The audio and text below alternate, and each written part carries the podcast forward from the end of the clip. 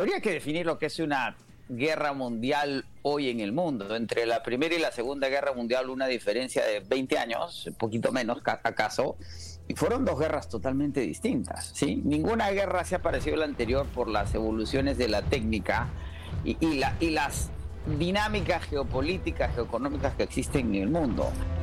Hoy conversamos con José González, analista, periodista, empresario desde Nueva York para analizar un año de la guerra ruso-ucraniana. Bienvenidos a Parlantes, el podcast de entrevistas de NDP Media.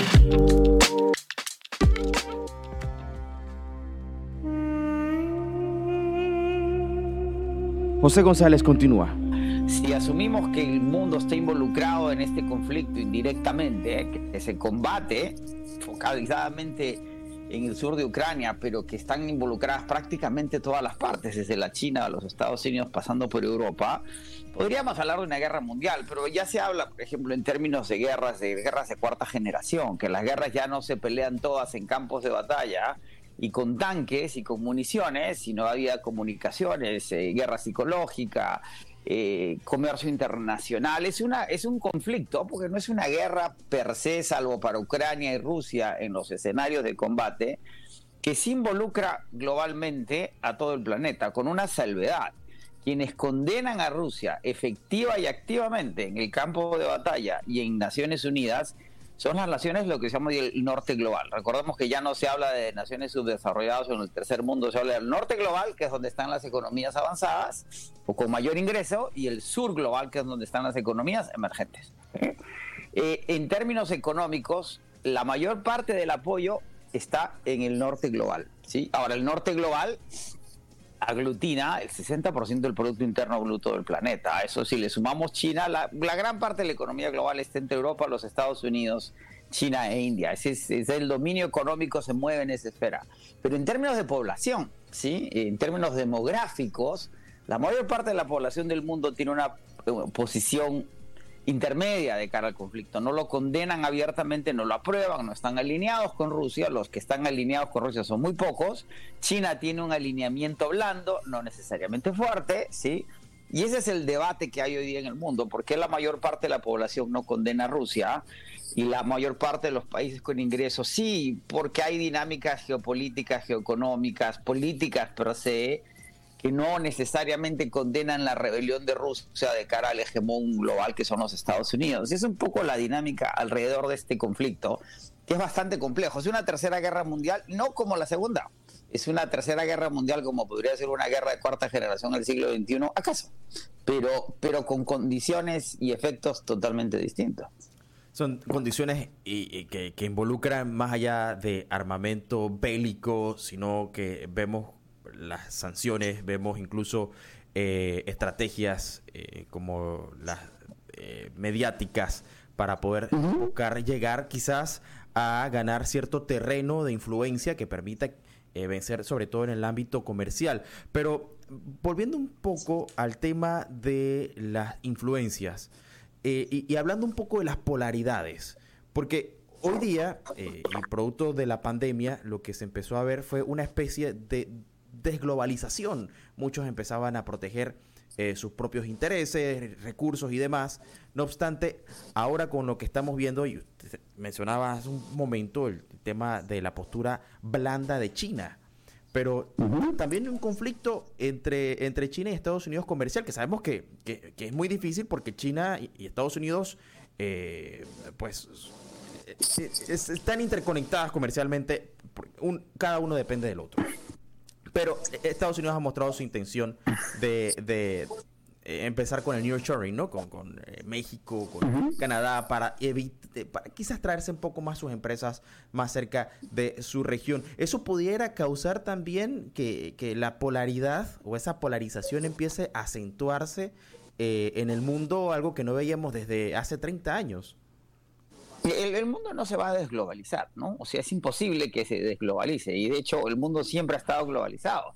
Desde el descubrimiento de América y antes los viajes de Marco Polo, la ruta de la seda, que existía antes y después de Marco Polo, el mundo siempre ha estado relacionado. en América Latina nos poblamos por la migración del estrecho de Bering hace cuántos, 60 mil años. Es decir, ¿en qué momento se desglobalizó el planeta? Nunca. Lo que hay son ajustes en los procesos de globalización y de comercio internacional por cuestiones de seguridad nacional, que asustó a los americanos durante la pandemia, que no teníamos mascarillas, no teníamos respiradores, no teníamos medicina, no teníamos nada.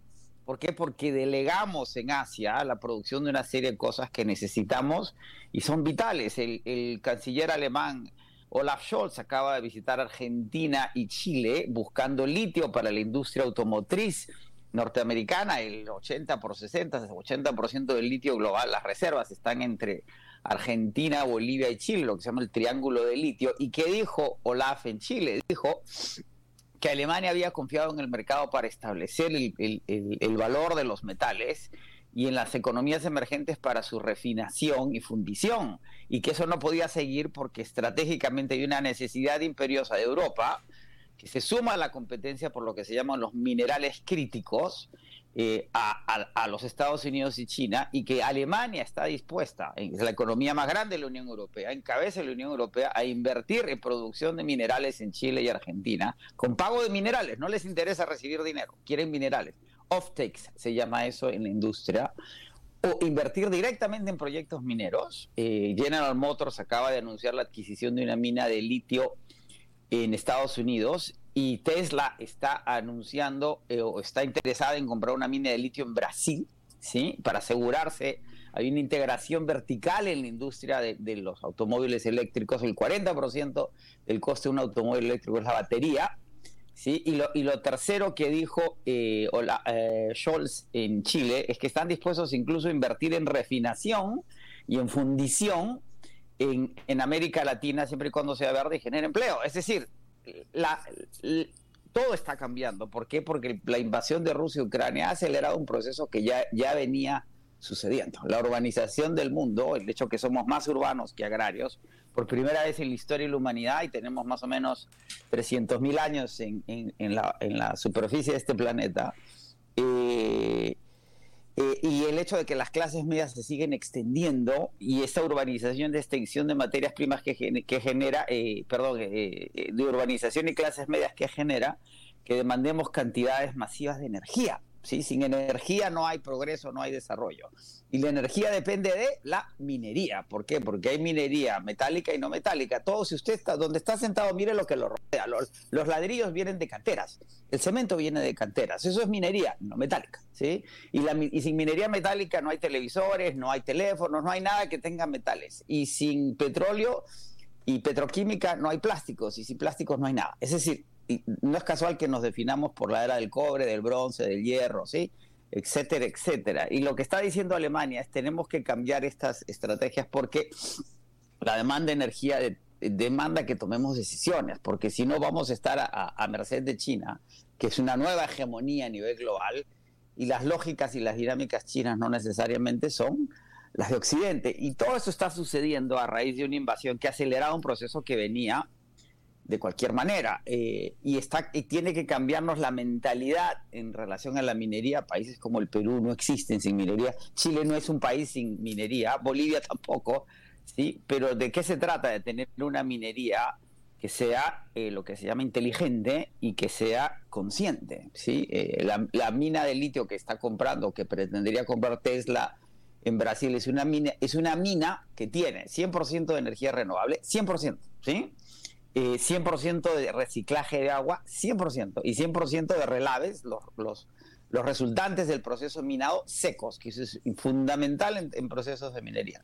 Eso es lo que está sucediendo, y, y, por eso esta guerra no es una guerra, e, es que es imposible concebir guerras como las del, como las del siglo XX. O sea, a nadie se le ocurre que los Estados Unidos o Ucrania o nadie va a bombardear San Petersburgo a dejarle en ruinas, como Dresden en la Segunda Guerra Mundial. Esas cosas que se hacían hace 100 años y que ya no se van a hacer más. Es una guerra, la, humanidad evoluciona y en esa evolución las dinámicas empiezan a cambiar. Y, recordar de nuevo que los Estados Unidos ha sido un imperio, eh, the reluctant empire se dice en inglés, el, imperio tímido, el que no quería ser imperio, porque no se pareció ni se parece a Francia o, o Alemania o la Rusia imperial o, la España colonizadora. Es un imperio que se llama hegemónico. Los Estados Unidos siempre le interesaba el dominio hegemónico. Y curiosamente, o no, China es igual. China no es un imperio o una potencia de expansión territorial, salvo para proteger sus fronteras, como los Estados Unidos. Son, eh, procesos de integración eh, territorial, pero son hegemónicos y hegemonía se, establece a través de que del comercio. Y el comercio tiene una carga ideológica y esa es la competencia que viene de fondo. Ahora, tocando el tema ideológico y, viendo la sopa de cultivo de, cambios globales que está generando este conflicto entre Rusia y Ucrania, que, bueno, ya involucra a muchos actores dentro de este panorama prestando apoyo a, Ucrania a través de pues suplir eh, armamento y apoyo económico.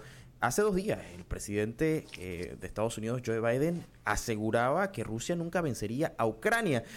¿Cómo, se puede leer esto? Porque son eh, o sea, son aseveraciones que está haciendo quizás con algún interés de mantener, mantener esa figura hegemónica y de control eh, que ha querido volver a potenciar viendo que se está levantando China y Rusia está demostrando que ha podido cumplir mucho de lo que ha dicho.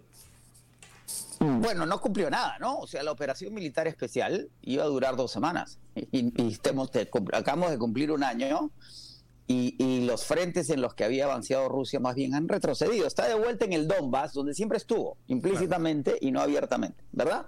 Es decir, el éxito ruso en el conflicto ha sido eh, nulo, ¿sí?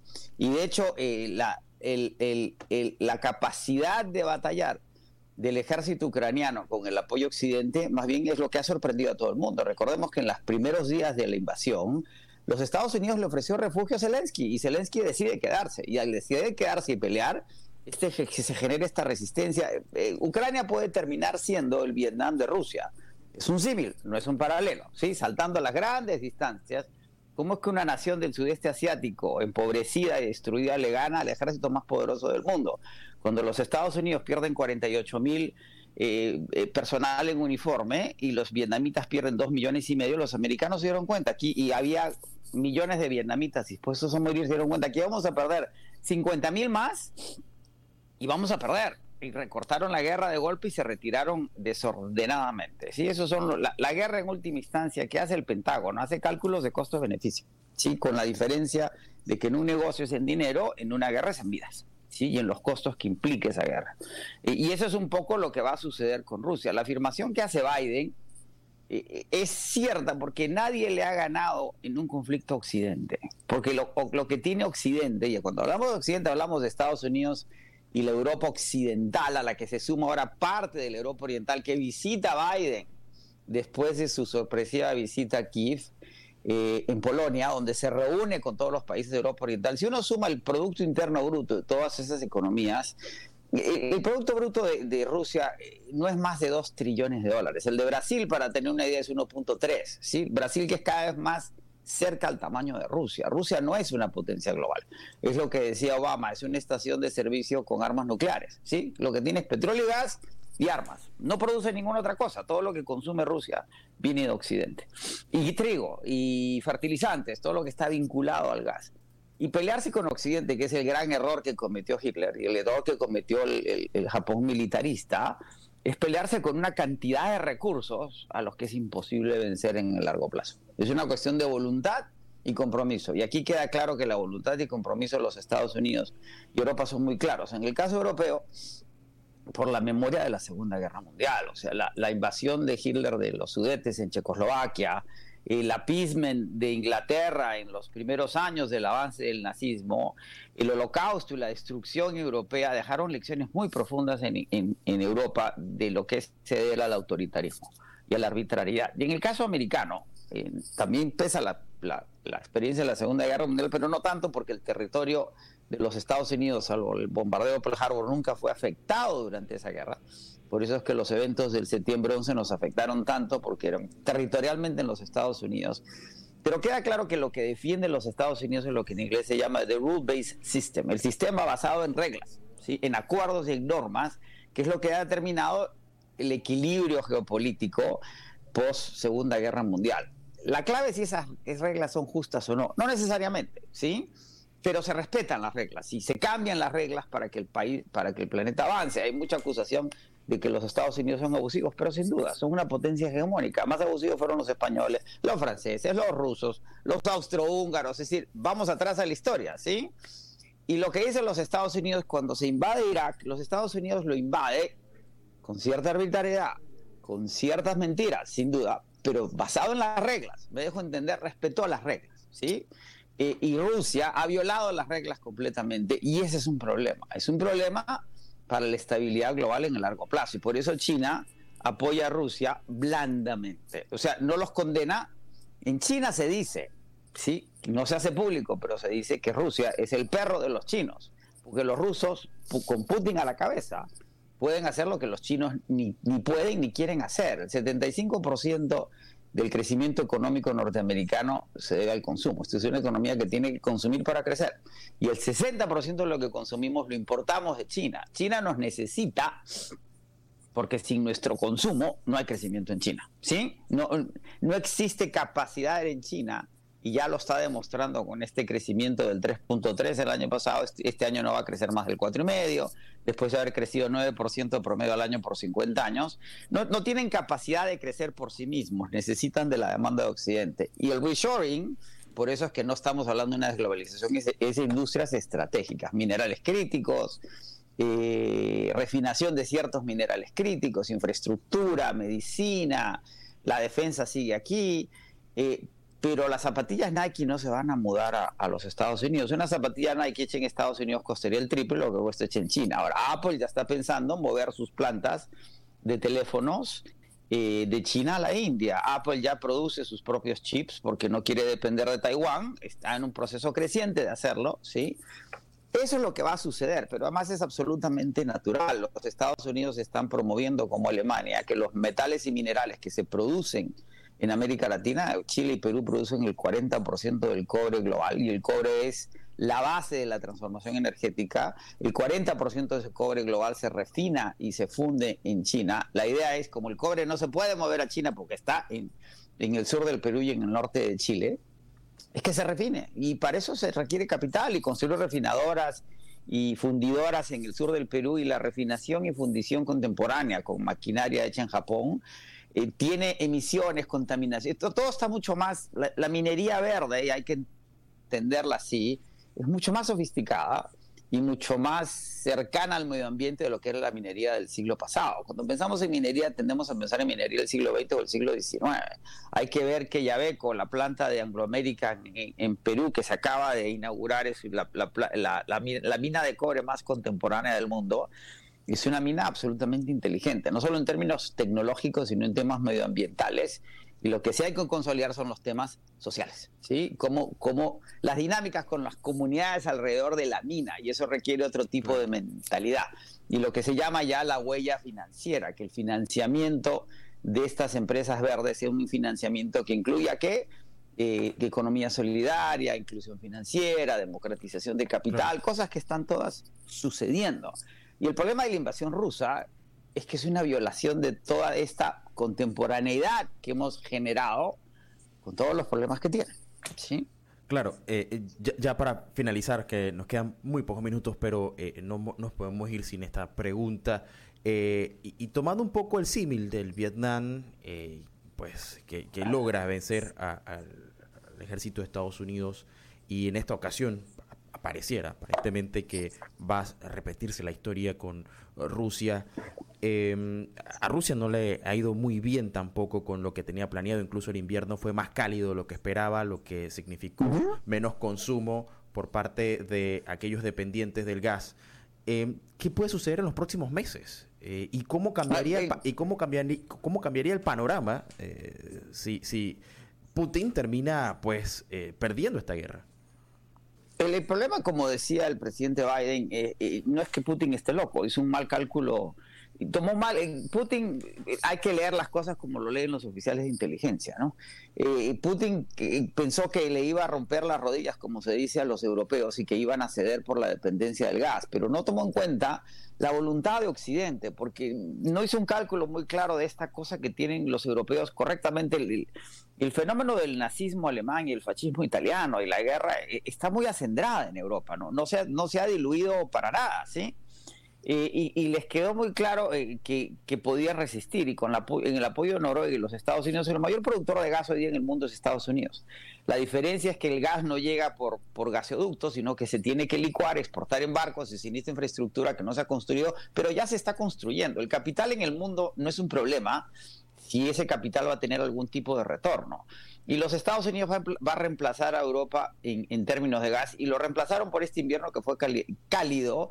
el precio del gas que subió 400% en Europa ha caído 80%, es decir, está solamente 20% por encima de antes del conflicto. Y, y Europa ha demostrado que no necesita el gas europeo y que hay alternativas para resolverlo. Y en ese, en ese, en esa dinámica también América Latina puede jugar un rol. Producimos gas en Perú, en Bolivia y en Trinidad y Tobago, y tenemos infraestructura para licuarlo y exportarlo.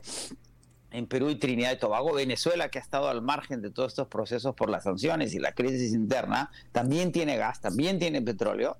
¿sí? Eh, el problema con, con Rusia y, que lo diferencia de Vietnam es que Rusia tiene bombas atómicas, ¿sí? Y la clave ahí, aquí es si, si la racionalidad en Putin y en su entorno, porque si Putin da la orden de usar una bomba atómica no la va a disparar él solo, ¿sí? Es si podríamos llegar a ese esquema. Ahora, nadie lo espera, nadie lo cree, nadie, nadie cree que Putin esté loco, ¿sí? Y que la opción nuclear tendría que saber, así si un arma táctica aplicada en, en, en Ucrania generaría consecuencias nucleares de poderes que sumados tienen más bombas atómicas que él o, la misma cantidad. Ese escenario todavía no se maneja. lo que se sigue manejando es que lo que podría suceder, y sucedió en los Estados Unidos, cuando Lyndon B. Johnson decide no presentarse a las elecciones nuevamente después de su primer periodo completo, completa el de Kennedy, hace un periodo por Vietnam. Vietnam le quiebra la espalda a los Estados Unidos, genera una cantidad de movimientos sociales, protestas, que cambian el perfil político de los Estados Unidos. Si Nixon hace la paz, Nixon eh, se mete en problemas políticos, Carter limpia, viene una era. Eso es un poco la apuesta, es lo que debería suceder en Rusia, que va a empezar a sentir los efectos de, de la guerra, ni siquiera este año probablemente por inercias, pero probablemente el próximo año. Es imposible no creer que con la migración de cerebros en Rusia, que se calcula en 500 mil personas, con los efectos en los ingresos por el gas y petróleo, por los bloqueos, no hay un efecto en una Rusia, además, que no es la Cuba de 1959, ¿sí? sino que es de una sociedad contemporánea que consume, que quiere vivir mejor. Recordemos, las protestas latinoamericanas en general, incluida la de Perú actualmente, no son protestas por revolución, son protestas por inclusión. La gente no quiere una revolución, la gente que lo que quiere es que le incluya, ser parte del proceso, vivir mejor, comer mejor, poder viajar, esas cosas que tiene la contemporaneidad.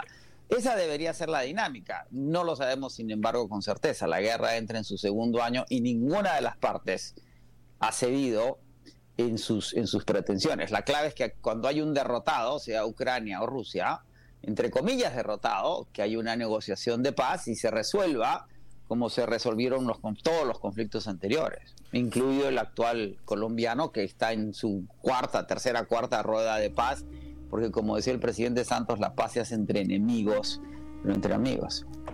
Y, me quedo con eso y también con lo de la guerra de cuarta generación, eh, que muy interesante poder analizarla eh, más adelante y, ver un poco eh, pues las repercusiones que va a tener, sobre todo luego que pase el invierno. gracias, José González, como siempre, por este análisis tan profundo sobre, sobre todo en este caso, el primer año de la guerra ruso-ucraniana. Un saludo hasta Nueva York.